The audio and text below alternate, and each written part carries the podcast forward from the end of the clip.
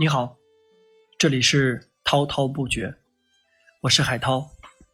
今天我们要推荐的书目是《陶行知传》，撰稿人阿三。今日的教育条件与水平比往昔却胜百倍，教育的规模、投入的程度及家长对教育的重视程度，更是多了不知几何。时间为轴，比较值得欣慰。倘若展开对比，同一时期的教育的目的、教育的效果及教育的影响力，便要大大的打个问号。现代社会常说有两难：一是让别人口袋的钱变成你的钱；二是让你的思想变成别人的思想。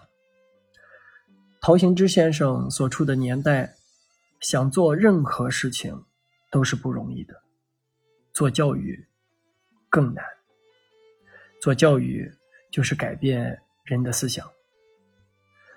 上学的时候知道陶行知这个名字，那时候就想，这个人凭什么能和蔡元培、梅贻琦等名校师长一同出现在课本上？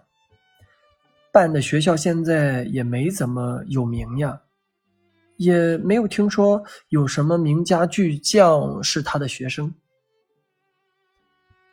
读完他的传记，我清楚的知道了为什么。我仿佛能看到一个火人奔走在各方势力之间，只为只为筹钱，用尽各种方法。只为筹钱，即便是有些法子放在今天看来，都可能降低人格。筹钱做什么呢？办学，让每个人能够识字，让中国的教育跟系统更加的完善。在军阀混战、国民大革命。抗日战争、解放战争这些时期，办学办教育有多么的难，实在是无法想象。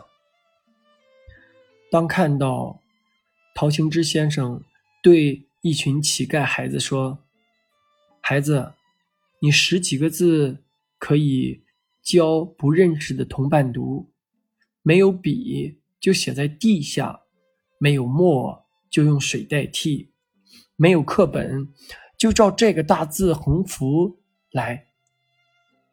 这是我能想到的所有的法子了。我落泪。读书识字，才是个人、社会的希望。文章到最后，先生在去世时，周总理说：“先生。”你放心的去，你的事业心愿，我们会帮你完成。